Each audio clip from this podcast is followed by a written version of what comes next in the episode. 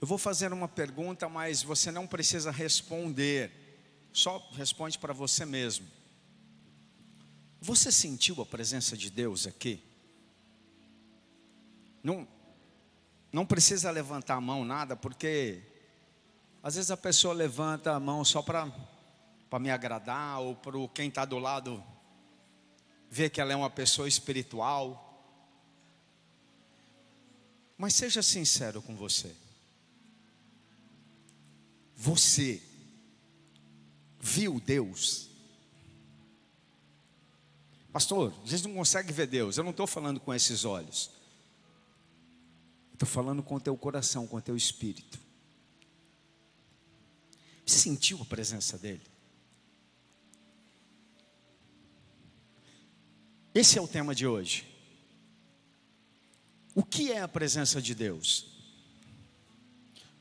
Nós acabamos de vir de uma semana passada de uma programação chamada Culto de Milagres, que o próprio nome já fala o que é. E eu estou pregando aqui com dois microfones, né? Aleluia!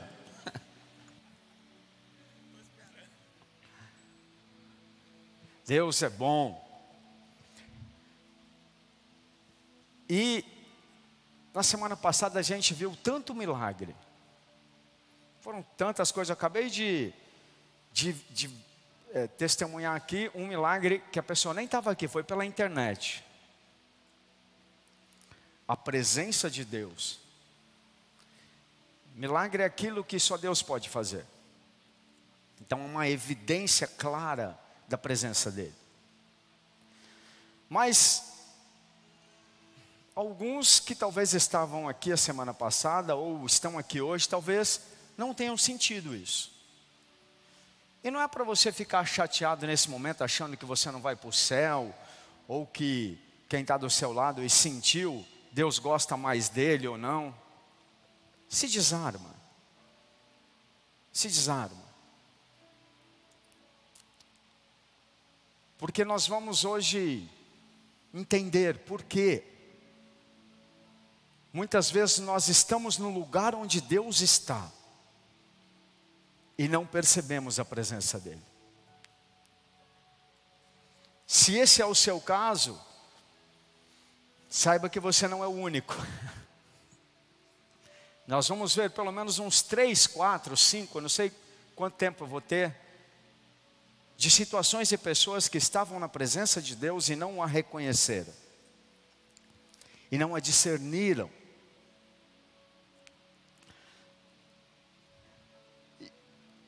A própria Bíblia diz, em Mateus 18, 20, se puder colocar, esse texto foi até falado aqui hoje, porque onde estiverem dois ou três reunidos em meu nome, ali estou no meio deles. Tem bem mais do que dois, três aqui. E é em nome dele que nós estamos reunidos. Nós clamamos por ele. Antes de você chegar, tinha, tinha pelo menos umas 100 pessoas aqui clamando a Deus para que ele fosse presente, porque nós estamos nos reunindo em nome dele. Portanto, já há uma promessa clara aqui de que ele está aqui. eu já poderia afirmar que Ele está aqui. E se você é uma pessoa de fé, você já entenderia isso. Não com a sua mente humana, mas você receberia uma revelação no seu espírito. Mas eu quero usar um exemplo bíblico. O apóstolo Paulo. Para dar um primeiro exemplo de alguém que estava onde Deus estava por muito tempo e não reconheceu a presença de Deus. Ele precisou ter uma experiência espiritual para poder começar a enxergar a Deus. Primeiro vamos entender um pouco quem era o apóstolo Paulo. Coloca Filipenses no capítulo 3, verso 4 a 6. Ele mesmo está falando quem ele era. É verdade que eu também poderia confiar na carne. Se alguém pensa que pode confiar na carne, ainda mais eu. Fui circuncidado no oitavo dia, isso é um costume judaico. Sou da linhagem de Israel, da tribo de Benjamim, hebreu de hebreu. Ele está falando, ó, vamos traduzir para os nossos dias. Eu nasci crente, meu pai era crente, meu avô crente, meu bisavô crente, eu vim de hebreu de hebreus. Hebreus são os antepassados dos judeus, que ele está falando aqui, eu sou judeu, eu sou crente. Quanto à lei, eu era fariseu, só que ele não era qualquer crente. Ele era daqueles que conhecia a Bíblia total. Fariseu era uma categoria de judeu que tinha como principal característica o conhecimento e o estudo das Escrituras. Eles conheciam a palavra, a Torá, de capa a capa, estudavam muito. Paulo era muito conhecedor da Bíblia. Quanto ao zelo, perseguidor da igreja. Quanto à justiça que há na lei, irrepreensível. Ele não só era crente, estou aplicando nos nossos dias, como conhecia a Bíblia inteira, seguia todas as tradições e ainda brigava com quem ele achava que era contra a igreja. O cara era crente, irmão valendo. Nos nossos dias, estava na igreja, todos os cultos, estava no estudo bíblico, já tinha feito curso de teologia, já tinha se formado na melhor escola que tinha, era o cara. Coloca outro texto, para aprofundar um pouquinho. Atos 22, 8. Ele mesmo continua falando sobre ele. Desculpa, não é esse que eu quero não, tá?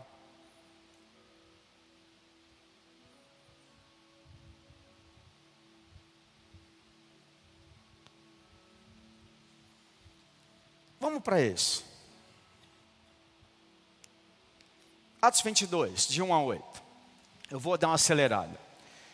Irmãos e pais, escutem agora o que eu tenho a dizer em minha defesa. Paulo, vamos continuar falando quem era Paulo, para você entender.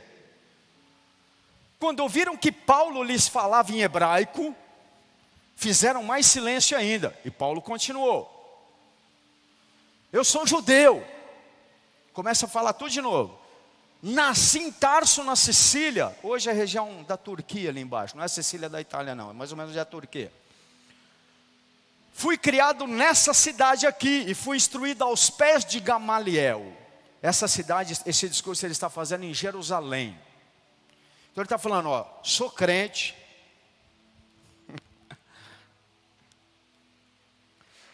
Conheço a Bíblia, me formei no seminário teológico de Fuller, uma referência mundial hoje.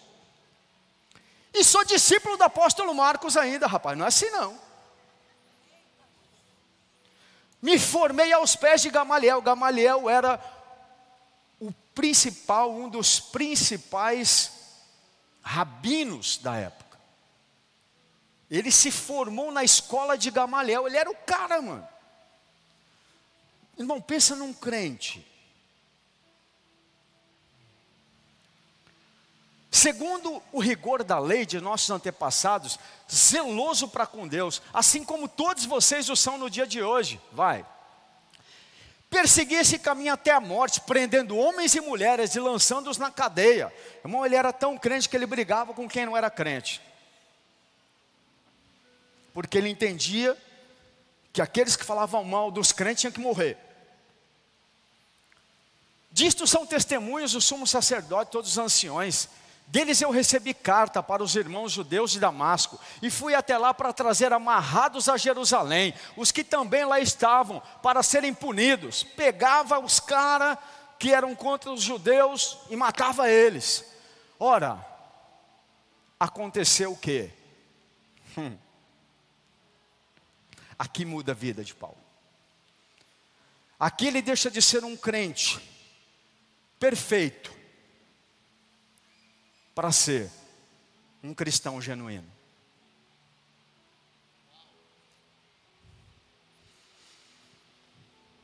Até que ele perseguia os cristãos, e cristão significa seguidor de Cristo. Daqui para frente ele passou a ser um cristão, um seguidor de Cristo. Aconteceu que enquanto eu viajava, já perto de Damasco, quase no meio-dia, de repente, uma grande luz do céu brilhou ao redor de mim. Então caí por terra ouvindo uma voz que dizia: Saulo, Saulo, por que você me persegue? Perguntei, Senhor, quem é você? Ao que me respondeu: Eu sou Jesus, o Nazareno, a quem você persegue. Entende algo, querido? Isso é assustador, mas é real. Você pode conhecer a Bíblia de capa a capa. Você pode ter se formado no melhor instituto de teologia do mundo. Você pode ser discípulo do melhor dos apóstolos do mundo e nunca ter um encontro com Jesus.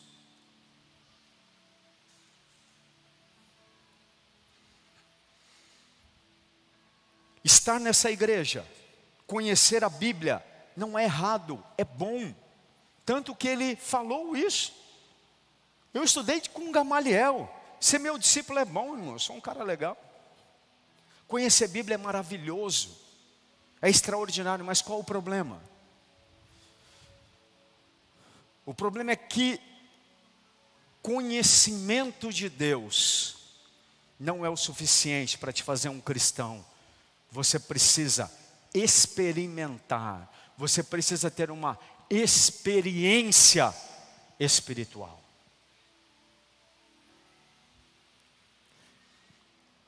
E esse é o primeiro exemplo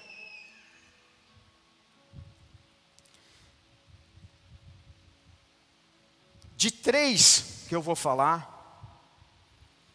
de enganos que nos impedem de reconhecer a presença de Deus, mesmo estando onde ela está. Paulo estava na igreja, Paulo conhecia as Escrituras, Paulo estava no discipulado, Paulo era ferrenho nas tradições, nas doutrinas da igreja. Hoje, está cheio de gente na igreja que conhecem a Bíblia, que estudam a Bíblia. E não está errado fazer isso, eu não estou falando contra.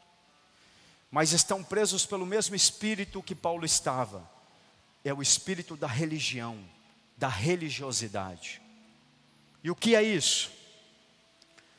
É supervalorizar o conhecimento em detrimento à experiência. Há pessoas hoje que afirmam que você não pode mais ter relacionamento com o Espírito Santo. Eles nem, se você for fazer um seminário, a maioria deles hoje, de teologia, eles vão te falar que essa experiência de Paulo é algo figurativo. Que é impossível você ter uma experiência dessa hoje. E esse conceito faz com que as pessoas venham na igreja em busca de conhecimento e prova física da existência de Deus e nunca encontra a luz que veio do céu. E se privam. E é muito comum essas pessoas dizerem até assim: se não está na Bíblia, não vale. É lógico que se não está na Bíblia não vale. Mas eu estou acabando de dar um exemplo aqui que está na Bíblia. É bíblico você se encontrar com Jesus sobrenaturalmente. Quando você supervaloriza o conhecimento, o discipulado, o modelo e tudo mais um monte de coisa que são bons. Nós, nós temos escola, a gente incentiva, é importantíssimo. Mas há muitas pessoas que, como Paulo, hoje, precisam encontrar a luz que veio do céu. Porque Deus estava aqui Ele está aqui. E muitos não reconhecem a presença dele. E eu não falo isso para te ofender, nem para te deixar triste. Eu falo isso para que você enxergue a sua verdadeira situação espiritual, porque Ele quer que você experimente a presença dEle. Hoje nós vamos ter ceia. Hoje você precisa provar mais do que o texto bíblico. Hoje você precisa provar o pão vivo que veio do céu. Quantos estão entendendo? Então fala para quem está do lado que tem umas pessoas tensas. Fica tranquilo que eu não falei para o pastor nada de você. Eu nem falei o que você me falou do culto de milagres. Fica tranquilo que eu não contei nada para ele do que você fala lá em casa. Eu nem, eu nem reparei que você estava no louvor distraído. Deus batendo na porta do seu coração e você preocupado que hora que o Wilde ia parar de cantar. O Espírito Santo querendo falar com você e você preocupado que hora que ia começar a salinha.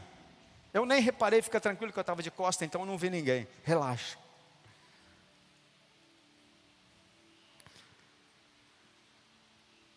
Igreja.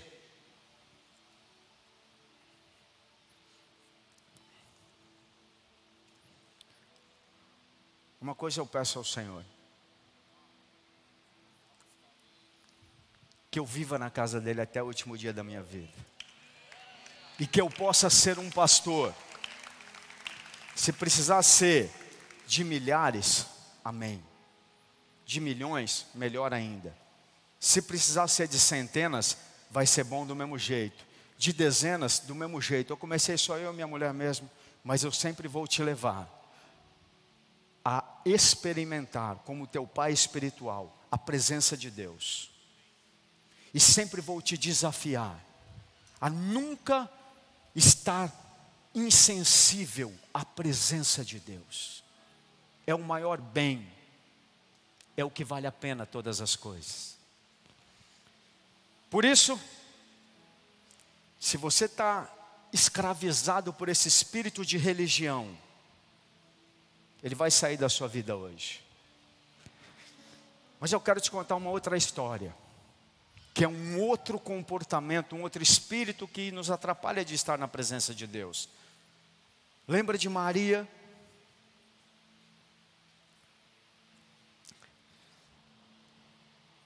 Aqui andou com Jesus, aqui foi liberta por Jesus, aqui ficou chorando no túmulo, quando ele morreu.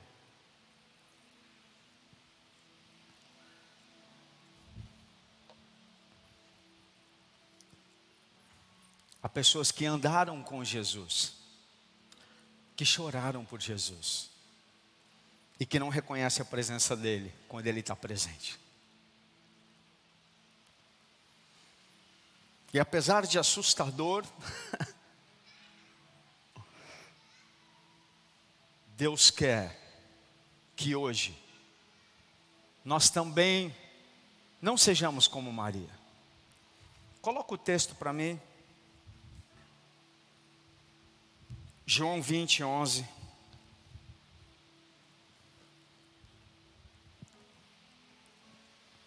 Maria, no entanto, permanecia junto à entrada do túmulo, chorando. Enquanto chorava, abaixou-se e olhou para dentro do túmulo. E ela viu dois anjos vestidos de branco sentados onde o corpo de Jesus tinha sido colocado, uma cabeceira e outra aos pés. Então elas, então eles perguntaram: mulher, por que você está chorando? E ela respondeu: porque levaram o meu Senhor e não sei onde o puseram. Depois de dizer isso, ela se virou para trás e viu Jesus. Quem ela viu? Jesus. Irmãos, ela andou com Jesus. Ela foi curada por ele. Ela estava lá quando ele foi para a cruz.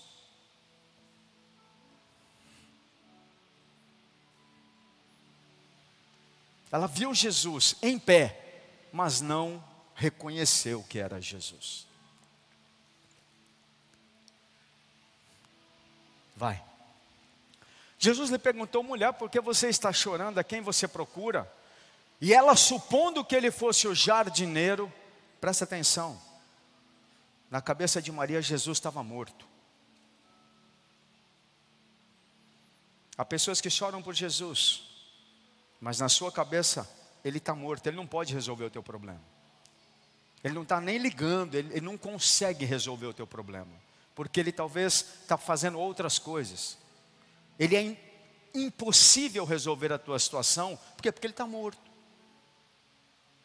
E Jesus estava ali, na frente dela.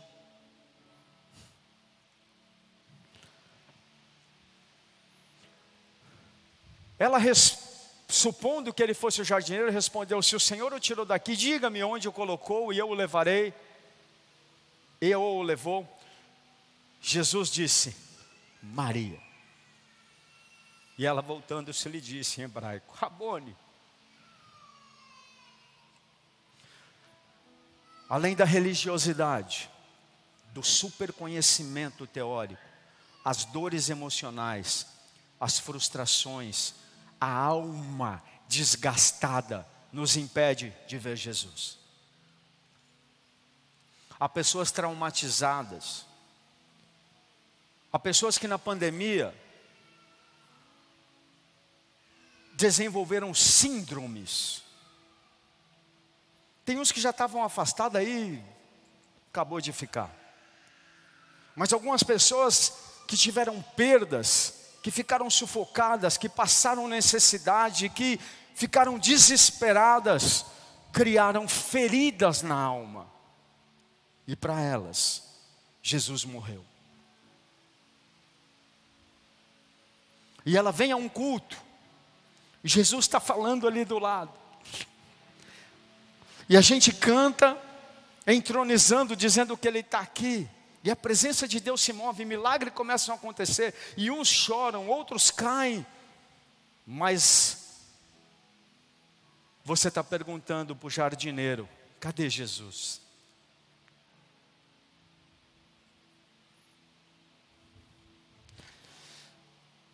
Olha para mim, Ele é o Senhor dos Senhores, o Rei dos Reis a última palavra vem da boca dele. Não há situação que ele não possa resolver. Ele cuida dos animais, ele cuida do universo, quanto mais de você. Deus quer, pode e vai resolver qualquer que seja o seu trauma.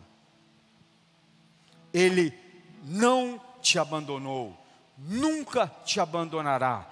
Ele te ama e Ele está aqui.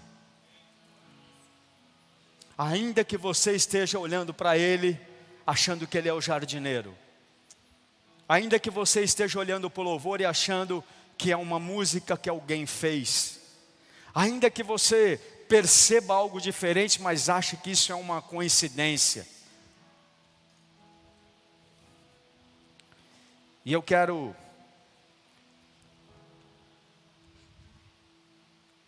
contar mais uma história.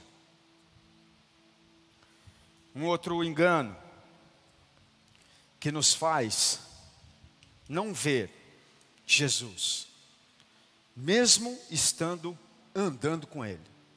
Essa é pior. Essa é pior.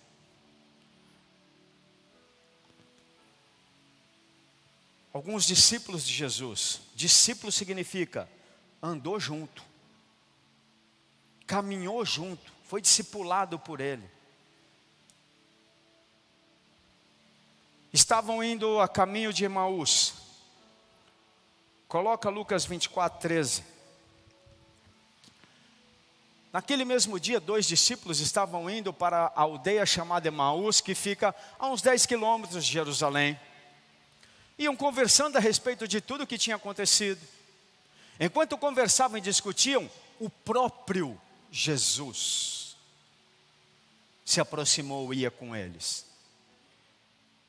Eles estavam voltando de Jerusalém. Eles tinham visto tudo o que aconteceu com Jesus. Na cabeça deles, Jesus estava morto. Porém, os olhos deles estavam como que impedidos de o reconhecer. Não se ofenda. Será que os seus olhos estão impedidos de ver Deus? Será que Deus não está trabalhando na sua vida? Será que quando você chega em casa cansado, porque você foi ofendido no trabalho, ou porque você passou um dia difícil, será que Jesus te abandonou nesse dia? Será que você chega ali e de repente tua mulher te dá uma palavra, teu filho te dá um oi pai, oi mãe, e fala Deus te ama e você ignora aquilo, e é o próprio Jesus falando com você? Será que o fato dela preparar uma comida para você, sabendo que você está cansado, não é o próprio Jesus falando com você? Os olhos deles estavam impedidos de ver. Eles eram discípulos. Não era alguém que não conhecia. Eles viram tudo. Eles andavam junto. Então ele lhes perguntou: O que é que vocês estão discutindo pelo caminho? E eles pararam entristecidos. Porque eles lembraram, rapaz, vamos ter que falar disso de novo, né? Talvez alguns estão assim por causa da política. Vou ter que falar disso de novo. Será mesmo que Deus não está no controle? Será mesmo que Ele te abandonou? Será mesmo que Ele não ouviu a quantidade de orações que foram feitas nesse lugar?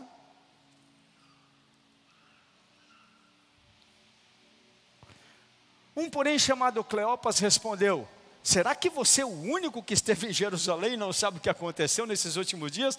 Ainda, ainda, ainda quis em Jesus. Rapaz, você, você é doido? Você não estava lá, você não viu, não? Ele lhes perguntou: do que se trata? E eles explicaram aquilo que aconteceu com Jesus, o Nazareno, que era o profeta, poderoso em obras e palavras, diante de Deus e de todo o povo. Contando a história de Jesus para Jesus. E como os principais sacerdotes e as nossas autoridades o entregaram para ser condenado à morte e o crucificaram. Nós esperávamos que ele, quem havia de redimir Israel, mas depois de tudo isso, já estamos no terceiro dia, desde que essas coisas aconteceram. A gente pensou que ele era o Messias. Eu estava esperando e não rolou. É verdade também que algumas mulheres do nosso grupo nos surpreenderam indo de madrugada ao túmulo e não achando o corpo de Jesus, voltaram dizendo que tinha tido uma visão de anjos, os quais afirmam que ele vive. De fato, alguns dos nossos foram ao túmulo e verificaram a exatidão do que as mulheres disseram, mas não viram. Olha só. Eles estavam diante do milagre e não estavam vendo o milagre. E, eles, e assim, eles estavam falando as evidências. Ó, oh, tem uma negada aí falando que, vai, que deu bom. tem uns doidinhos aí que diz que rolou um milagre. Tem uma resistência. Mas a gente está desanimado. Então ele lhes disse: Como vocês são insensatos. Insensato eu vou traduzir para o cearense, doidinho. Sem noção. Como vocês são sem noção? E demoram para crer em tudo o que os profetas disseram. Não é verdade que o Cristo tinha que sofrer e entrar na sua glória? E começando por Moisés e todos os profetas, explicou-lhes o que constava a respeito dele em todas as Escrituras. Quando se aproximaram da aldeia para onde ele ia, ele fez uma menção de passar adiante. Mas eles o, conhecer, o, o convenceram a ficar, dizendo: Fique conosco, porque é tarde, o dia já está chegando ao fim, e entrou para ficar com eles. E aconteceu que, quando estavam à mesa, ele pegou o pão e o abençoou. Depois partiu o pão e deu a eles. Eles eram discípulos, eles estavam na ceia. Três dias atrás eles viram Jesus fazer isso. Dessa mesma forma que ele fez, pegou o pão, partiu, nós vamos fazer hoje. Deu graças, partiu.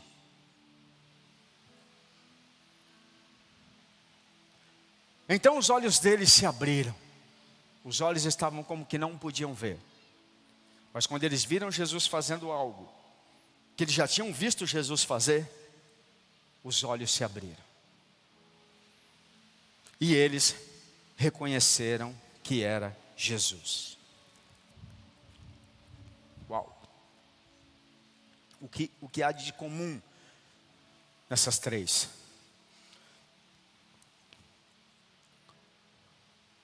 Você precisa de uma experiência sobrenatural para ver a presença de Deus. Só estudar a Bíblia é muito bom, mas não resolve. Só ser discípulo é bom.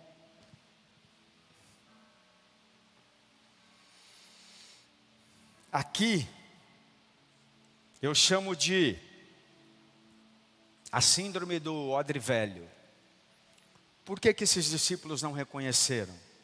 Porque na cabeça deles Jesus estava morto e não podia fazer algo diferente.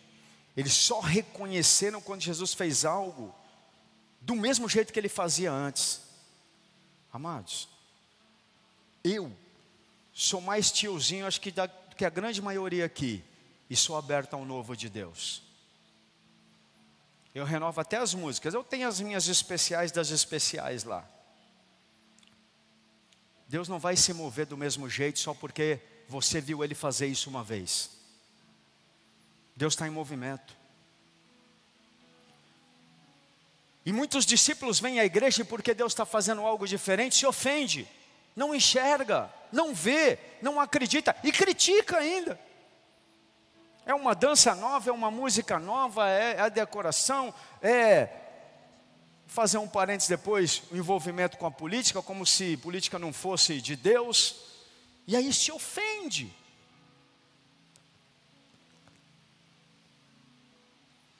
Porque Deus só pode fazer do mesmo jeito que Ele fez um dia lá atrás.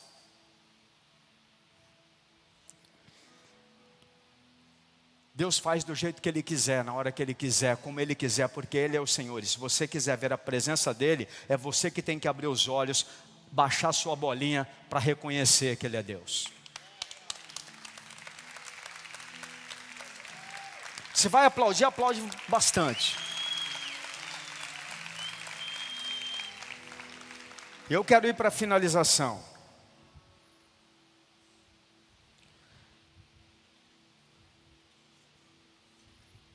Deus tem um vinho novo.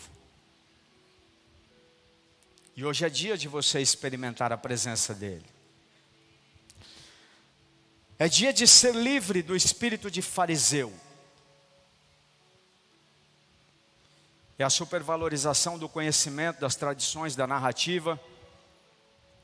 Esse espírito, irmãos, faz você até perseguir a igreja. Eu vou, eu, deixa eu fazer um parênteses aqui rapidinho. Eu vi muitos pastores serem, serem atacados. Eu fui pouco, mas acabei também, por causa do envolvimento com política.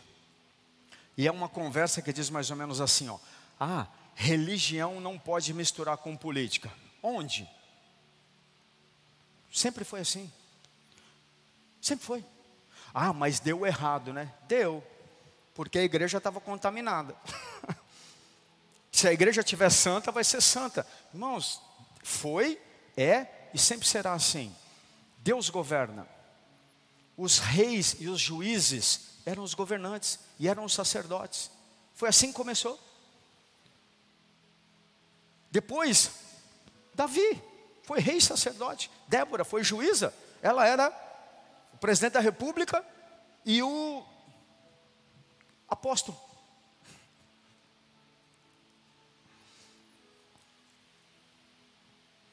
Ah, mas não pode falar de política. Como não pode falar de política? Jesus falou de política. A gente tem que falar de política porque é um dos pontos mais importantes da sociedade. O que é a política? É o meio por onde a gente coloca governadores. Quem vai nos governar, se você não fala disso, vai ter um governador ruim. Ah, mas foi um reino espiritual que Jesus falou. É. Só que ele volta agora como governador, como rei. E ó como não, não tem a ver com política. A Bíblia diz que ele volta para governar e que ele vai ter ministros. E ainda vai permitir oposição. Porque no milênio ele ainda vai permitir o diabo ficar mil anos aqui. Querido, eu não quero entrar em assuntos de política com vocês para você se fechar. O que eu estou falando? Cuidado para você não perseguir a Deus, como Saulo fez. Se você não concorda, guarda para você mas não se levante contra Deus. Isso é espírito de fariseu. Isso vai te impedir de ver Deus. Falei disso, posso falar de um monte de outras coisas. Como eu te falei, há pessoas que eu respeito que conhecem a Bíblia muito mais do que eu. Mas não vê em Deus. E não reconhece a presença dEle. Hoje, você não só pode, como deve, ter uma experiência com Deus. É noite de ser livre das dores emocionais, como eu te disse. Estamos vivendo épocas de muitas síndromes. Muita gente não consegue ver Deus porque está doente, querido, porque está ofendido, porque está magoado, porque está ferido, porque está como Maria, tinha visto Jesus morrer sofrendo muito. Eu não sei qual foi o sofrimento que você viu, mas hoje Ele pode te curar, para que você veja, para que você tenha uma experiência espiritual. Talvez você é discípulo dessa casa, mas você está esperando a gente fazer um net apacentar que se você não é antigo, eu vou te mostrar. Era o nosso antigo modelo de discipulado, chamava Nete Apazentar. Não vai ter mais, irmãos. Isso foi muito bom lá na época. Hoje é discipulado, é casa de paz, é o novo de Deus. Se abre.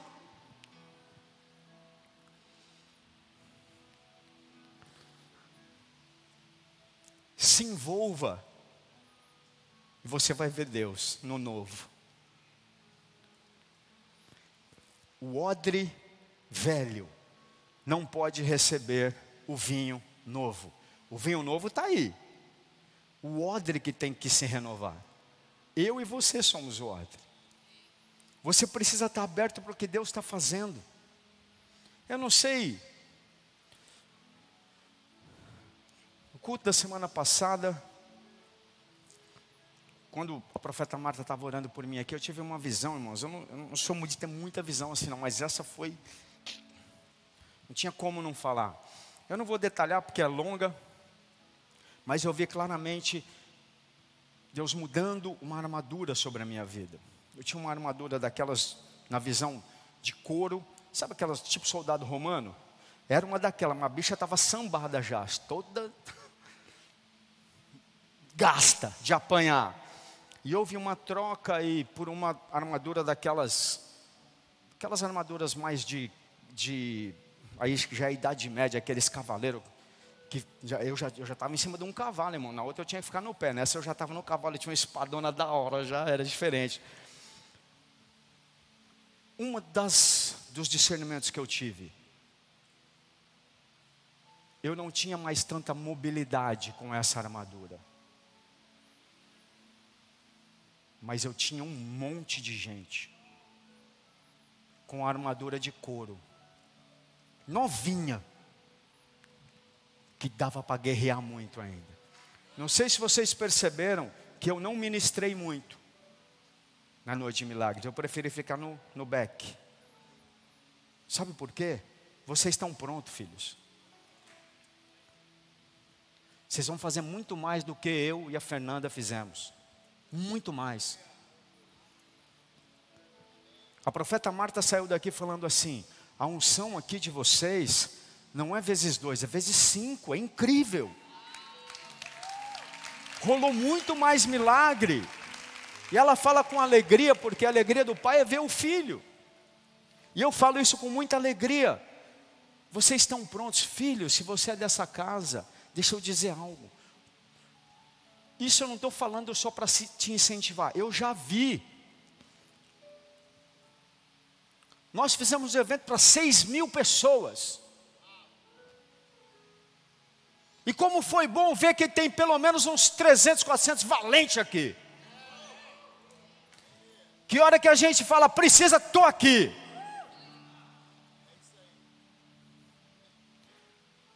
Era gente tirando dinheiro do bolso para comprar detector de metal, o outro indo lá, o outro buscando não sei o quê, e já, e todo mundo cansado, o Fábio com o filho pendurado igual o canguru aqui. Ah! É isso. Se envolva e você vai ver a presença de Deus se envolva e você vai ver a presença de Deus. Tá ele, fica em pé, teu aniversário, eu quero te dar uma palavra.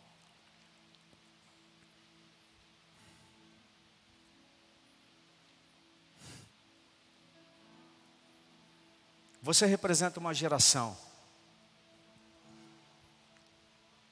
uma das que mais trabalha nesse lugar sem querer aparecer, ter cargo ou crachá.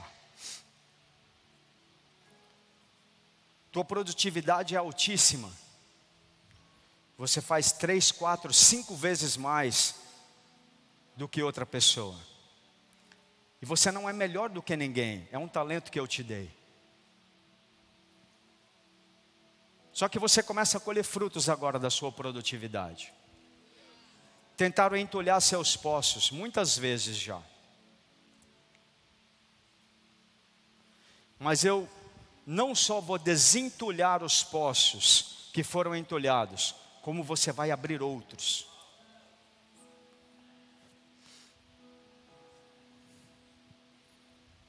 Agora sou eu, Marcos, falando. Eu tenho muito orgulho de você. Obrigado por servir essa casa e por amar essa visão. Ver você trabalhando naquele dia onde eu estava desesperado vendo que não ia, que ia dar confusão. Ver você trabalhando, me incentiva a continuar.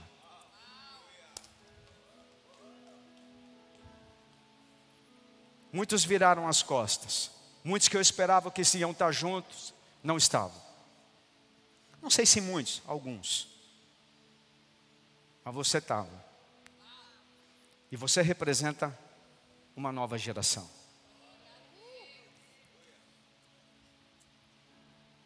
Obrigado, filha. Que Deus te abençoe nessa nova temporada. Sabe o que eu quero te dizer com isso? Amado, se você é filho dessa casa, se envolva com a missão. Abre uma casa de paz. Salva pessoas carrega o nosso DNA, trata o dinheiro como eu trato o dinheiro, investindo no reino de Deus, trata a tua saúde como Deus quer, sirva as pessoas, onde você estiver, sirva as pessoas. Sabe o que vai acontecer? Você vai se transformar num odre novo, e o vinho novo vem, porque o vinho novo está caindo, irmãos. O vinho novo está jorrando e de muito.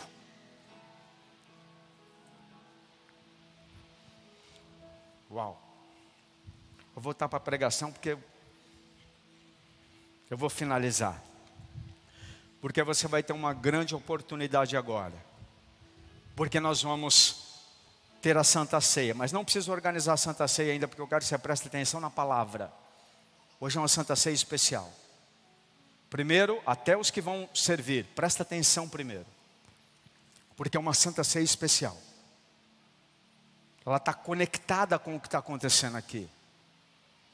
É a sequência do estudo que eu fiz. Santa Ceia é uma experiência espiritual. Esse pãozinho não é esse aqui, não, que esse aqui, se fosse de verdade, enchia a pança.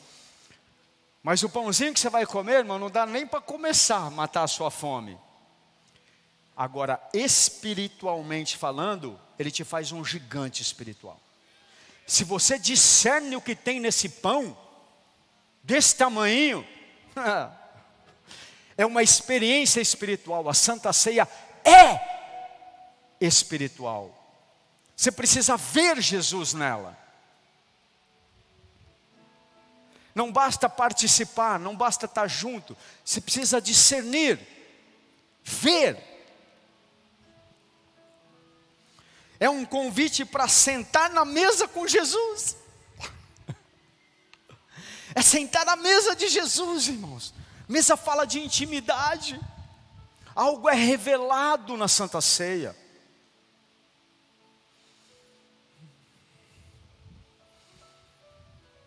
É experimentar a presença dEle. Em Lucas 24, no verso 31, diz: Então os olhos dele se abriram. Quando? E aconteceu que, quando estavam à mesa, ele pegou o pão e o abençoou. Depois partiu e deu a eles.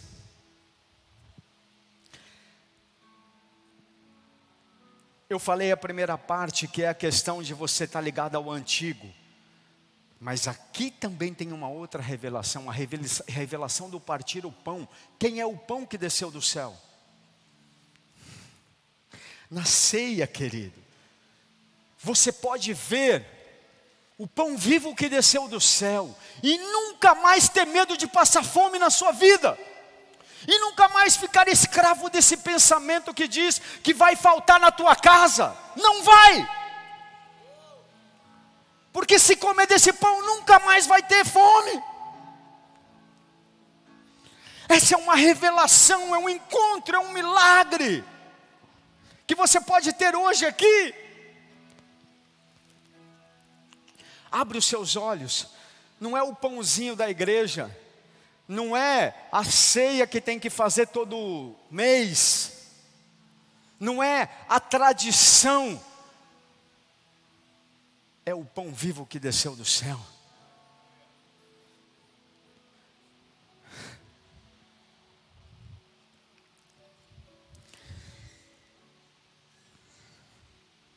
A ceia abre os nossos olhos para enxergar o pão vivo e o poder purificador do sangue de Jesus. É uma experiência espiritual extraordinária que faz você, ainda que tenha feito a maior besteira do mundo, ainda que tenha sido o maior safado do mundo, sair daqui santo, sem peso, sem jugo, porque Ele derramou o sangue por você. Ele pagou o preço da minha culpa. Querido, pela razão humana, isso é loucura e até uma besteira. Você pode ler isso na Bíblia, se você for para a faculdade de teologia, eles vão te falar. É um símbolo, é uma representação. Eu estou te falando. Você pode ter uma experiência espiritual de nunca mais se sentir sujo ou imundo. Você pode ter uma experiência espiritual de sair daqui hoje, depois dessa ceia, se sentindo justificado, santo, sem acusação. Sabe quanto custa isso? Nada. Já está pago. Agora eu queria chamar o louvor e queria que organizassem a ceia. Porque você está sendo convidado à mesa do Senhor.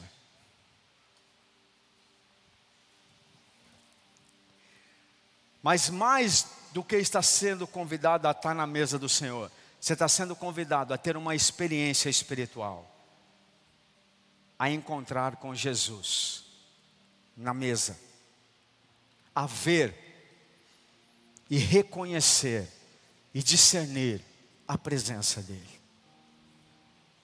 Quem são os convidados? Todos. Todos.